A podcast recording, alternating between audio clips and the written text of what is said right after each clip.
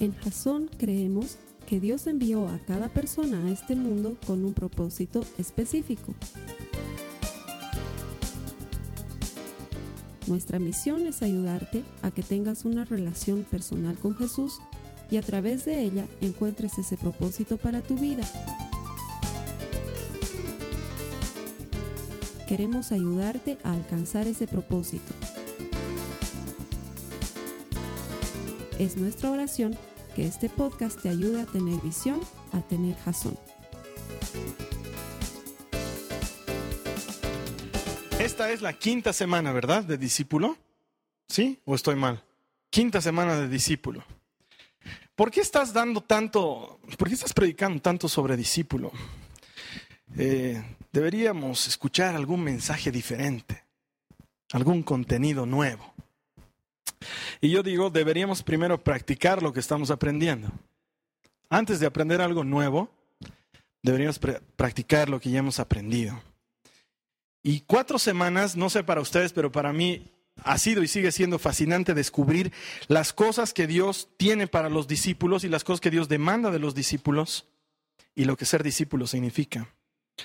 Y me parece además muy apropiado que aprendamos esto hasta una semana antes de nuestro bautizo, porque las personas que se van a bautizar deberíamos entender que bautizarnos significa estamos dando un paso público, un testimonio público de que nos estamos haciendo discípulos. Eso es muy importante y no quería que lleguen a ese día sin estar preparados. Todo el mundo me dice, ¿y nos vas a enseñar algo sobre el bautismo? Ese día del bautismo les voy a explicar dos cosas, pero todo lo que tenía que enseñarles sobre el bautismo se lo estoy enseñando durante cinco semanas en discípulo, porque en realidad eso es lo que significa bautizarse, sí, hacerse discípulo de Jesús. Él dijo, vayan y bautícenlos en el nombre del Padre y del Hijo y del Espíritu Santo y háganlos discípulos. Esa es la cosa, ¿sí? Entonces, cuando te bautizas, te haces discípulo. Y por eso he querido que durante este tiempo aprendamos sobre ser discípulo. Y las pasadas semanas hemos aprendido muchos aspectos interesantes relacionados con todo lo que tiene que ver con ser discípulo, pero básicamente podríamos resumirlo en el hecho de que el discípulo pretende, busca, anhela, persigue con todo su interés, con todo lo, lo que tiene en sí, busca parecerse a su maestro. Un discípulo es una persona que quiere ser como su maestro, que quiere ser como su rabí. Ese es un verdadero discípulo. Y hace todo lo que esté a su alcance para parecerse a él. Y habíamos aprendido que nuestro maestro no tiene inconveniente en tocar leprosos, en hacerse amigo de pecadores. Por las cosas que hace, escandaliza a los fariseos, a los religiosos, a los esquemáticos.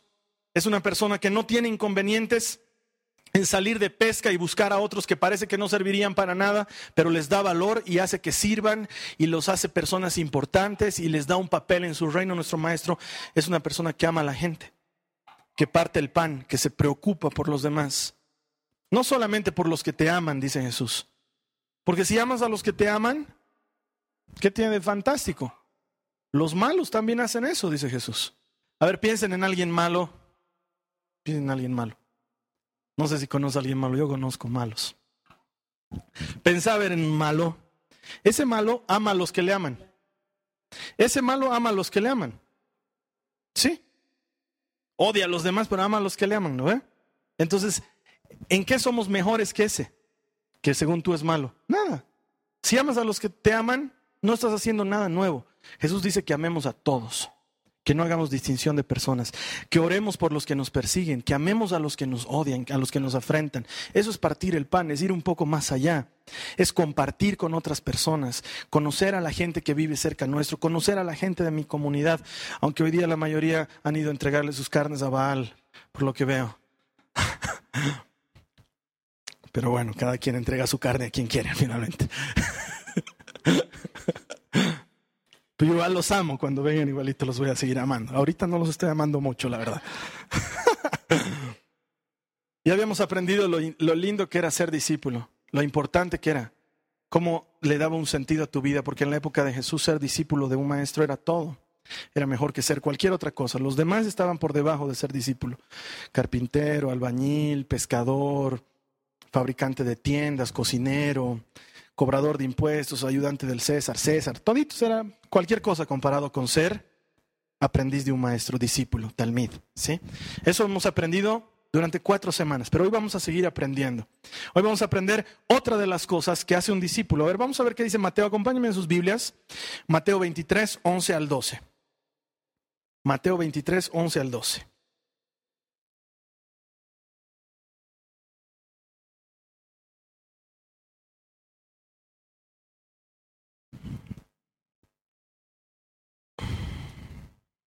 ¿Ya estamos?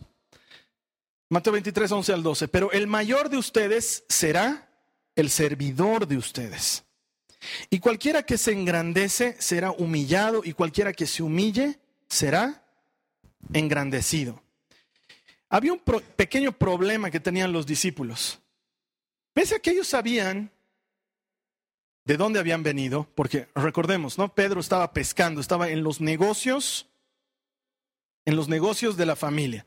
Cuando, cuando no alcanzabas la talla para ser discípulo, el maestro que te rechazaba te decía, anda ocupate de los negocios de tu familia, anda ocupate tus negocios. Esa era una manera polite, diplomática de decirte, no sirves para discípulo, ¿sí? Es una manera diplomática de decirte, eres bueno para otra cosa, pero no para ser discípulo.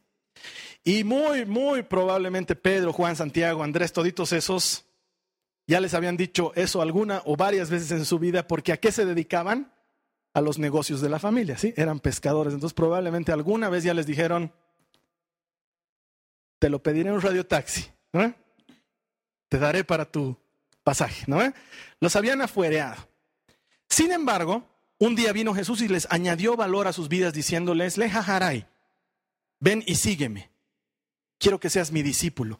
Y el que antes no servía para nada, ahora parecía que tenía lo que hacía falta para ser como ese maestro. Entonces era gran cosa, habían pasado de cero a héroe en un instante. Y así también su ego había crecido.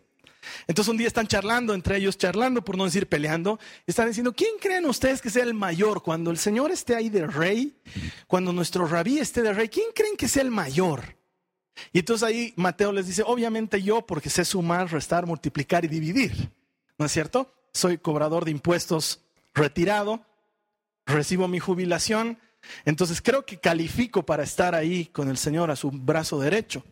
Y ahí aparece Pedro y les dice, no muchachos, o sea, podré no saber sumar, restar, multiplicar ni dividir, pero sí hay algo que sé y es de física. El único de nosotros que camina sobre el agua, hello, ¿sí? Y yo seguro voy a estar sentado a la derecha de Jesús. Y ahí aparecen Juan y Santiago, que según la Biblia los llamaban los hermanos trueno. ¿Sí? Los hijos del trueno, porque tenían un carácter seguramente muy especial y agarran y van donde su mamita y le dicen, mamita, todos están diciendo que van a ser primero que nosotros en el reino del Señor. No puede ser, mamita. Mamita, por favor, puedes ir a hablárnoslos con el Señor para que Él nos ponga a su derecha y a su izquierda. Y su mamita va y le dice, Jesús, te quiero pedir un favor. Cuando estés de rey, puedes ponerlos a mis hijitos a tu derecha y a tu izquierda. Y Jesús dice, estos tienen mamitis hasta, no puede ser. No puede ser lo que está pasando. Y todo el mundo seguramente estaba ahí y por eso Jesús agarra y les dice, ¿saben qué muchachos? El que quiera ser el primero, no está mal. No está mal querer ser el primero, porque si se dan cuenta Jesús nunca les dijo, ¿qué les pasa? Qué pena, qué vergüenza, queriendo ser el primero. Qué vergüenza. No les dijo nada de eso. Les dijo, está bien, quieren ser el primero, les voy a decir cómo se llega a ser el primero. El primero es el último. El primero es el que sirve. El primero es el que da. El primero no es el jefe, el autoritario, el mandamás, el que dice cómo se hace y cómo no se hace. Ese no es el primero, ese es el último. El último, el que sirve, el que da su vida por los demás. Ese es el primero, mírenme a mí. Ustedes me llaman Señor, dice Jesús, y dicen bien porque lo soy. Y sin embargo no he venido a ser servido, sino a servir y a dar mi vida en rescate por muchos. Por tanto, de entre ustedes, el que quiera ser el mayor, que se haga el menor, el último. Y el que quiera ser el primero, que se haga el servidor de los demás. Un discípulo entiende bien eso. Como la mayoría de los seres humanos, los entiendo a los discípulos. Ha debido haber una repartija de pegas antes de que Jesús llegue al poder que yo les dedico. O sea, ha debido ser grave, ¿no ve? Ya han debido estar ahí los amigos de, oye, si tu maestro llega a estar en el poder, por favor, quisiera que me den una ayuda. Es, es así. Los seres humanos somos así, tristemente somos así. Y Jesús les puso el estándar y el estándar es bastante alto. Les dijo, el que quiera ser el primero, tiene que hacerse el servidor de los demás, el menor de sus hermanos. Pero los discípulos tenían que entender esto gráficamente. Y entonces Jesús los lleva a entender esto de una manera gráfica en Juan 13. Acompáñame a Juan 13, 2 al 4. 13, Juan 13.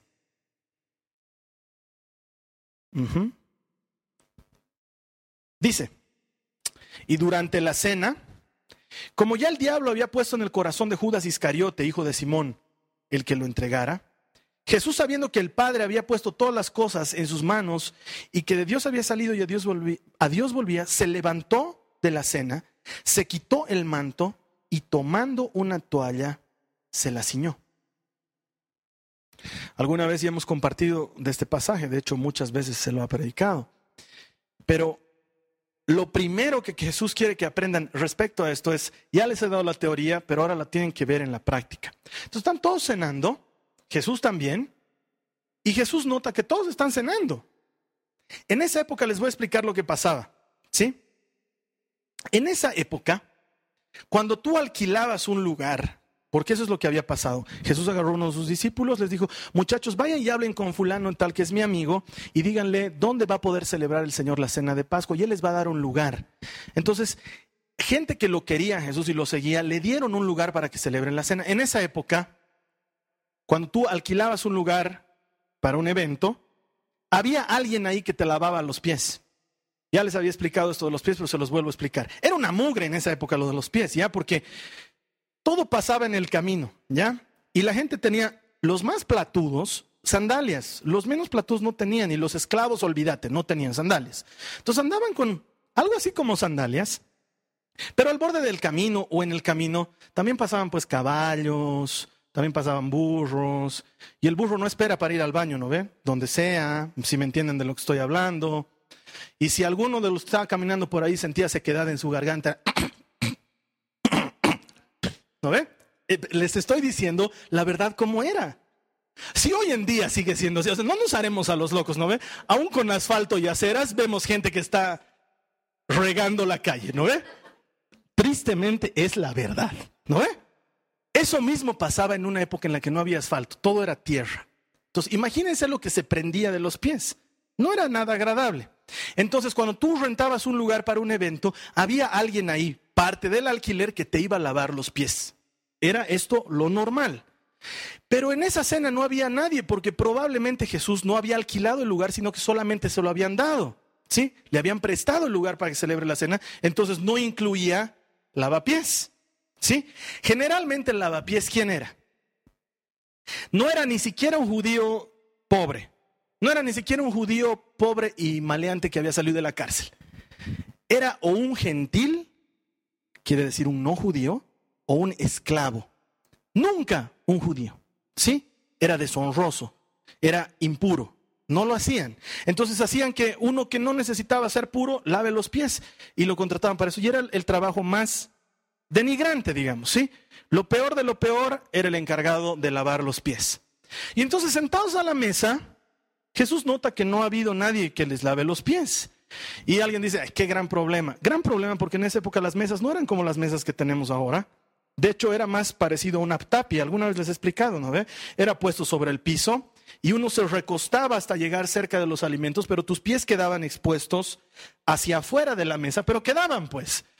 Y ha debido tener olor, pues hermanos, o sea, no, quiero ser asqueroso, pero es lógico, o sea, no le vas a poder meter tranquilo tu, no sé, pues en esa época seguramente estaban comiendo pescadito, no sé, tu pescadito con pan, no sé, y decías, ¿qué es lo que huele? Y olías el pescado y decías, no, ah, Pedro, Pedro, ¿no? entonces Jesús nota que nadie ha lavado los pies. Y sabiendo cuál era su trabajo, miren, otra vez vamos a leer lo que dice, miren, dice, Jesús, sabiendo que el Padre había puesto todas las cosas en sus manos y que Dios había salido y a Dios volvía, se levantó de la cena, se quitó el manto, tomó una toalla y se ciñó. Entiendan lo que está diciendo. Sabiendo cuál era su trabajo, dijo, tengo que lavar pies. Él lo tenía claro. Miró y dijo, no, estos muchachos todavía están pensando en quién va a ser el primero, entonces ya pasó la teoría, ahora viene la práctica. Y se ciñe y va a tomar una vasija para lavarles los pies. Verso 5. Dice, Luego echó agua en una vasija y comenzó a lavar los pies de los discípulos y a secárselos con la toalla que tenía ceñida. Empezó a hacer el trabajo de un esclavo. Eso es lo que empezó a hacer Jesús. Para que entendieran que para ser el primero hay que ser el último. Hay que estar dispuesto. Más que ser el último, hay que estar dispuesto. Porque muchas veces nos va a tocar la oportunidad de ser los últimos y ahí es cuando probamos si somos discípulos o si no lo somos. Un discípulo tiene que estar dispuesto a lavar pies. De hecho, así se llama el mensaje. Así como lo hemos titulado la anterior semana, un discípulo parte el pan, un discípulo no sé qué, pesca hombres, no sé cómo era. Un discípulo lava pies. Es un requisito sine qua non para ser discípulo del Señor. Estar dispuesto a ser el último a no ser tratado con privilegios, a servir, a dar. Y esto es muy curioso en el mundo cristiano, es muy curioso. La primera vez que me ha tocado ser pastor en un evento internacional, yo quedé en shock, ¿ya? Porque no era, llegué a un evento en Lima, me inscribieron como pastor, entonces desde que llegué todos eran, pastor, reverendo, ¿cómo está? Yo decía, era la primera vez en mi vida que me estaban hablando así. Entonces yo les decía, no me pastores, hermanos, me llamo Carlos Alberto. Yo me sentí incómodo. Entonces yo me fui a sentar entre la gente. Les estoy contando algo de mi vida real. Me fui a sentar entre la gente en las graderías. Y se acercó un ujier, un ayudante, y me dijo, pastor, usted no se tiene que sentar aquí. Entonces yo pensé que estaba invadiendo el asiento de alguien y me siento mal. Le digo, perdón, disculpe, ¿dónde me tengo Venga. Y me llevó a un área VIP. Les estoy diciendo la verdad. Muy al contrario de lo que nos está diciendo Jesús. ¿Se, entiende a lo que estoy queriendo llegar? Entre cristianos estamos medio locos. La cosa que me lleva al área VIP. En el área VIP había una mesa tipo buffet donde podías servirte algunas cosas, refrescos, bebidas calientes. Bien. Todos los hermanos de la plebe estaban ahí insolándose y los pastores estábamos en el área VIP. Bueno, gracias Padre, amén. Yo empecé a comer y tranquilo y bueno, me fui a sentar a otro lado hasta que descubrí que había un área extra VIP para los mega pastores, ¿ya? Yo había sido pastor nomás, ¿ya? Había habido un área que le llaman el Green Room, así se llama, el cuarto verde. ¿Ya? Porque es verde, entras y es verde. Pude entrar de contrabando, ¿sí? Entré y allí estaban los mega, megas, los pesos pesados del jet set del cristianismo. Estaban todos ahí. ¿ya? Podías sacarte fotos, estaban dando estaban ahí. Y eso me hace pensar, porque es muy diferente a lo que Jesús dice. Y de veras por eso, no me gusta que me digan pastor. O sea, no, no me rayo, no me enojo, pero me suena como que me estuvieran poniendo en un lugar diferente. Y Jesús dijo que para ser el primero hay que ser el último. Y a mí me encantaría saber que estoy siendo el último sirviéndote. Me encantaría. Porque un discípulo tiene que estar dispuesto a ser el último. Tiene que estar dispuesto a dar por los demás. Miren, les voy a contar una historia. Dice que tal vez ya la han leído porque en internet, Dios mío de la vida, ¿no ve? Todo. Pero bueno, dice que un señor estaba, quién sabe por dónde, y encontró una lámpara mágica, ¿ya? Y frota la lámpara y sale un genio, ¿no? Y le dice, tienes tres deseos. Y dice, wow, quiero ser un hombre importante. Quiero ser un hombre muy importante. Concedido. Y el tipo aparece en un escritorio pulido, con ventanas de piso a techo, se veía espectacularmente la ciudad, tenía intercomunicador, aprieta el intercomunicador y, sí, señor González, se asusta y dice, wow, no lo puedo creer. Abre la puerta de su oficina y decía, Ramiro González, gerente general, y dice, uh, ¿dónde estoy? Entonces abre su escritorio, busca papel membretado. Había estado en una mega empresa y él era el gerente general y dice, uy, con un solo deseo. Entonces agarre, frota su lamparita y sale el genio. te quedan dos deseos. Sí, ¿sabes qué? Quiero ser más importante que esto. Quiero ser el que tome las decisiones. Quiero tener el control. ¿no? el deseo, pum, aparece en una oficina recontra mejor. Que la anterior. Era una oficina de 80 metros cuadrados solo para él. Tenía sala de reuniones, sala de visitas, frigobar, su escritorio pulido en bronce. Tenía una mega computadora de esas que ya es así con los dedos. El ventanal era ya no más no. Lo máximo de la vida, alfombra, pisaba y se le entraba su pie y salían los pelitos y le hacían cosquillas en sus tobillos. Era lo máximo de lo máximo. Abre la puerta para ver qué decía y decía Ramiro González, presidente. Uh, cierra la puerta asustado y dice, y todavía tengo un, deseo más. Entonces, frota la lamparita y sale el genio y le dice, te queda un deseo. Entonces, sin pensarlo, le dice, ¿sabes qué? Quiero ser el más importante de esta organización. El que sin esta organización las cosas no funcionarían, ese quiero ser concedido. Y de repente se lo ve al tipo que aparece, seguramente en la planta baja, con un overall, con una escoba, un trapeador, un trapeador, detergentes. Trataba de mirar a su espalda así como perro que persigue su cola y atrás decía conserje. No entiendo, dice. Entonces el genio le dice, me pediste ser el más importante. ¿Te das cuenta en una empresa como esta, una mega organización transnacional como esta, que los pisos estén sucios, los baños estén atascados, la imagen que darían? El más importante aquí es el que mantiene esto funcionando. Así que más bien el ascensor está fallando. A ver si vas a ponerle grasita. Esa cuento, pero se puede aplicar a lo que estamos hablando. Porque para nosotros lo que puede ser menos importante, en realidad es lo que es más importante. Es lo que Jesús está tratando de decir. Si quieres ser discípulo, tienes que estar dispuesto a servir. Eso es lo que tienes que hacer. Ser discípulo no es tener un lugar preferencial a la derecha o a la izquierda del Señor y que te llamen bajo un título especial y que te hagan alguna preferencia especial en relación al resto de los que no son. No, al contrario. El discípulo está dispuesto a servir, está dispuesto a dar. Y si tú no estás sirviendo en algo, deberías tratar de servir en algo, involucrarte en algún servicio. Tratar de hacer algo por los demás. Y esto no se limita ni se circunscribe solamente a las tristes cuatro paredes de una iglesia. Hay cientos de miles de personas allá afuera que necesitan a alguien que les lave los pies. Un discípulo del Señor estaría dispuesto a hacerlo. El problema es que no hay muchos discípulos. Hay muchos cristianos y les he dicho, no tengo nada en contra de la palabra, pero cristiano es cómodo. Es cómodo, tenemos nuestro grupito, vemos nuestras películas cristianas, escuchamos nuestra música cristiana, tomamos nuestro café cristiano y somos cristianos entre cristianos. Aleluya. Oramos por nuestras necesidades, amén. Y entre nosotros nos vamos a casar, yo contigo, tú conmigo. Yo... sé que estoy hablando de cómo es. Es así. ¿Y quién le va a lavar los pies al de afuera? ¿Quién lo va a hacer? Y no me malinterpreten, no todos estamos llamados a las mismas cosas. Hay personas que realmente no tienen el espíritu o, la carga o la habilidad para ir, por ejemplo, a un hospital y ver gente en necesidad. Yo lo entiendo, ¿sí?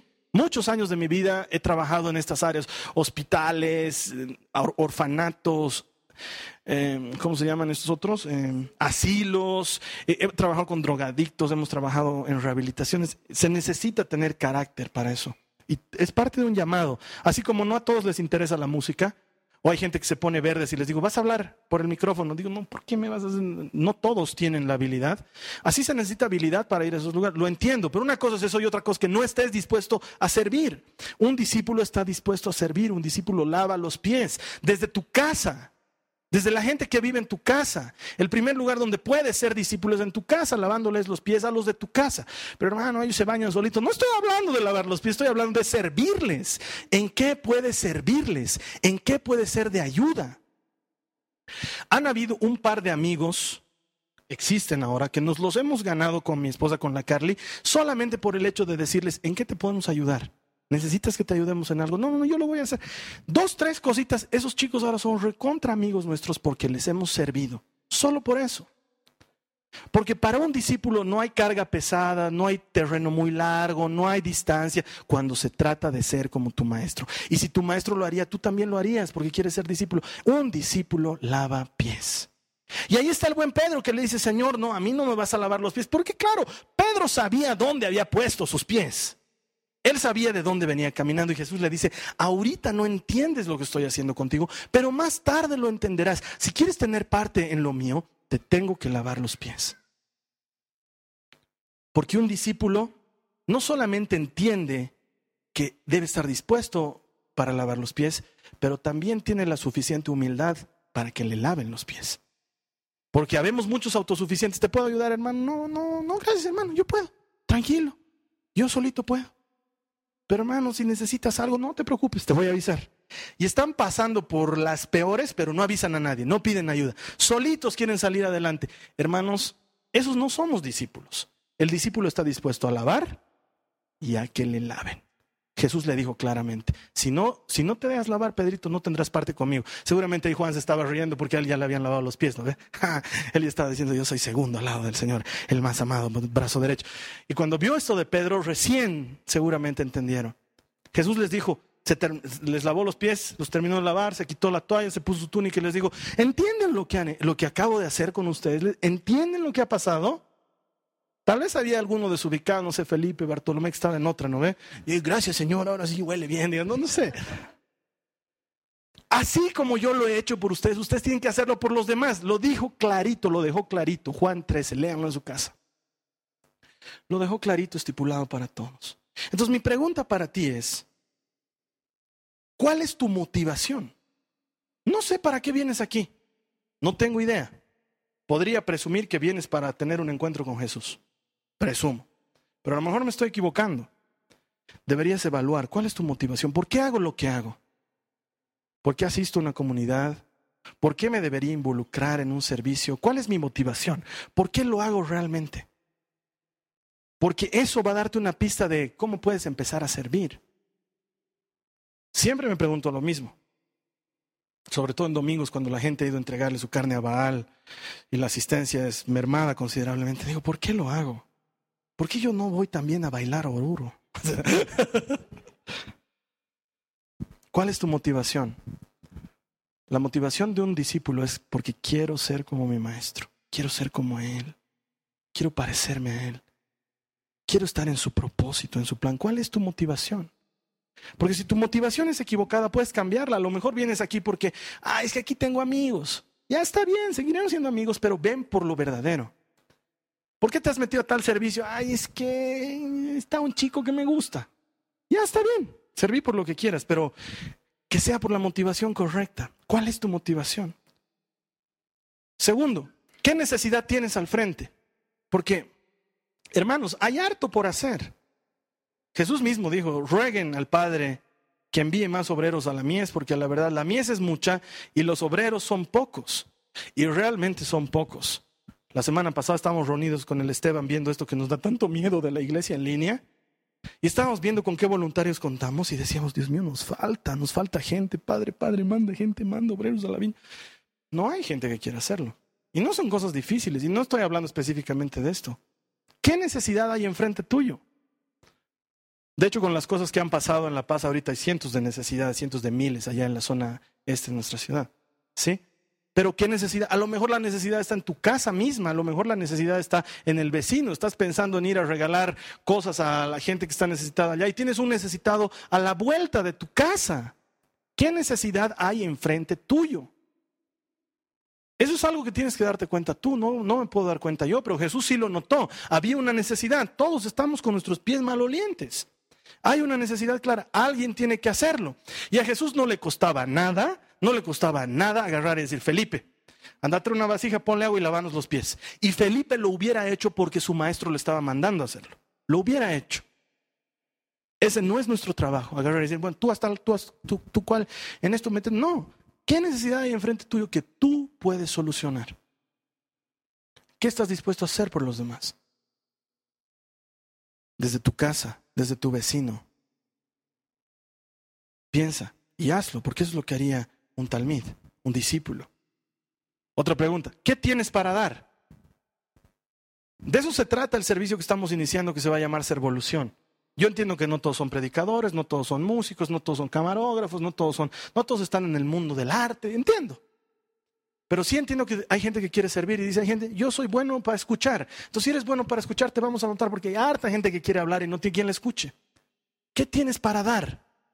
Yo no soy bueno para escuchar, no soy bueno para hablar, pero hago unos ñoquis que, ok. Entonces, los ñoquis sirven. Los ñoquis sirven. Ya les he dicho, hay gente que quisiera invitar a otra persona a cenar a su casa y no los invitan porque no saben cocinar, ¿no? Dicen, ¿cómo lo voy a invitar? Voy a pasar la vergüenza de mi vida invitándolo a cocinar.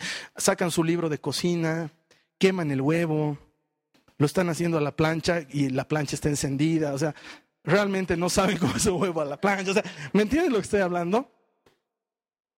Pero aquí entre nosotros hay otros que sabemos cocinar y que estaríamos dispuestos a hacer ese servicio por amor a Jesús. O gente que puede cuidar niños, o gente que puede cuidar ancianos, o gente que puede limpiar casas, o gente que puede ir a hacer mandados, o gente que puede llevar gente a otra gente al aeropuerto, a la terminal, o recogerlos a determinado solo por servicio, solo por dar. Porque probablemente no seas un eximio baterista, pero no tienes ningún inconveniente en levantarte a las 5 de la mañana e ir a recoger a una persona al aeropuerto, si se trata de servir a Jesús. El servicio no se traduce necesariamente solamente en cosas que nosotros consideramos cristianas. El servicio consiste en un acto de generosidad con las demás personas, un acto de desprendimiento, un acto de lo voy a hacer yo. Comprar medicinas, ir a cuidártelo tu casa cuando estás de viaje, no sé, hay cientos de cosas que podemos hacer y cientos de cosas más en las que ustedes me pueden ayudar. Si tan solamente te pones a pensar en cuál es mi motivación, qué necesidad hay al frente y qué tengo para dar. Las personas que han limitado el servicio en la iglesia a la administración de la palabra y de la música han perjudicado a millones de personas que tienen mucho para dar pero no saben cantar o no predican. Y eso no es lo único que se necesita en una iglesia. Se necesitan muchas cosas más. Y como les decía la semana pasada, estoy seguro que aquí hay gente que tiene necesidades que otras personas que están aquí también podrían satisfacerlas en este mismo instante. Desde necesito que me presten plata hasta necesito que alguien me haga un favor en un trámite. Todo es servicio. Pero la cosa es que tú estés dispuesto a lavar los pies. Es que estés dispuesto a lavar los pies. Vamos a ver qué dice Hechos 3.6. Ya estamos terminando. Hechos 3.6. Hechos 3, 6.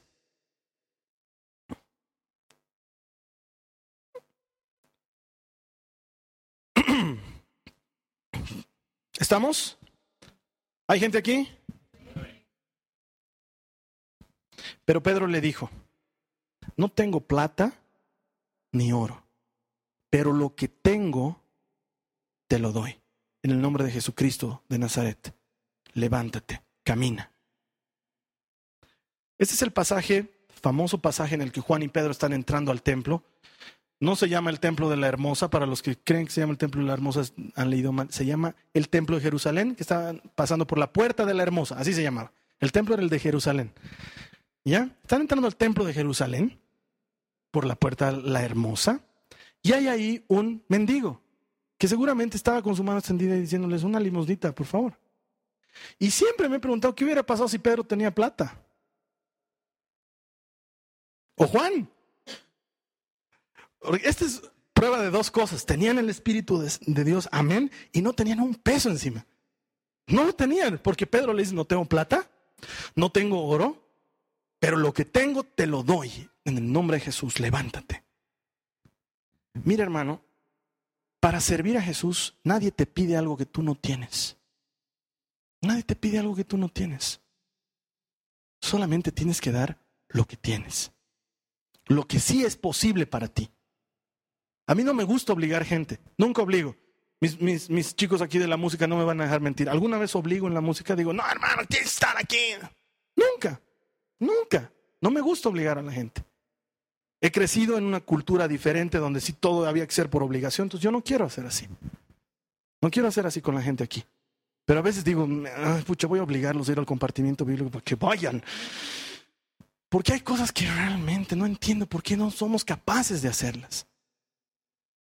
Y Pedro nos está enseñando la lección. Lo que tengo, te lo doy. Lo que tengo. Nadie te pide lo que no tienes. A lo mejor es algo de tu tiempo, a lo mejor es algo de tu alegría, a lo mejor eres de esas personas que puede animar a otros. A lo mejor eres una persona que puede dar consejos. A lo mejor eres una persona que puede socorrer a alguien. No sé, lo que tengo te lo doy. Gracias Dios que Pedro no tenía plata, porque si no ese hombre hubiera terminado ese día con unos pesos más en el bolsillo, pero hubiera seguido paralítico. Y yo estoy seguro que tú y yo tenemos mucho más para dar.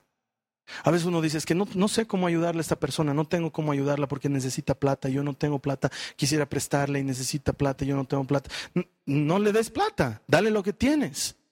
Dale compañía, dale palabra de ánimo, enseñale a conocer a Jesús, ayudarlo a tener una relación personal con Él. Haz lo que haría Jesús. Imagínense que Pedro se limite y diga, pucha, no tenemos plata, Juan. ¿Tienes plata? No, no he sacado nada. Esperanos un ratito, no tenemos plata. Haremos colecta en la iglesia. Amén. Podemos levantar ofrenda para este hermano necesitado. Amén. Su, su necesidad no pasaba por el dinero. Date cuenta lo que realmente necesita la gente. Probablemente el que duerme a tu lado, tu esposo, tu esposa necesita algo y no se lo estás dando, solo porque no estás mirando bien. Es frecuente. Se llama miopía marital. Todos estamos en riesgo de pasarla alguna vez, hermanos. Lo que tienes. Con eso termino. Dice que Jesús tomó la vasija, ¿se acuerdan? Tomó la vasija se ciñó una toalla y empezó a lavarles los pies de sus discípulos. La segunda única vez que veo en el Evangelio que pasa algo similar con una vasija es en Mateo 27, 24. Miren lo que dice. Mateo 27, 24.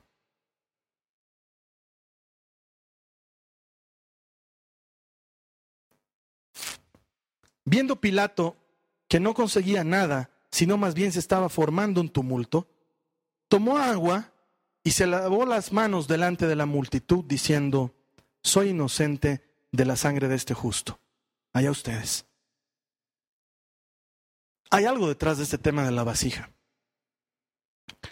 Y son las opciones que tú tienes esta mañana y de ahora en adelante. ¿Qué vas a hacer? ¿Vas a lavarte las manos como Pilato y vas a decir, yo no me meto, Carlos Alberto, todavía no estoy listo para ser discípulo? O vas a hacer lo contrario y vas a tomar la vasija y vas a lavarle los pies a otros. Y no me lo vas a decir a mí porque no es conmigo, yo no tomo asistencia. Se lo vas a decir a Jesús, Señor, estoy dispuesto a atender la necesidad de otros. Es decir, ¿te vas a lavar las manos de las necesidades que hay o las vas a atender? ¿Vas a ser Pilatos o vas a ser como tu maestro? El discípulo tiene que ser como su maestro. Hermanos, yo ya les he dicho, yo los amo mucho. Toda la gente que viene aquí siempre la voy a amar amo la gente, aunque es uno de los trabajos más difíciles de la vida, según las estadísticas, el segundo trabajo más peligroso de este universo después de ser policía, es ser pastor, de veras. Las estadísticas dicen eso. En serio.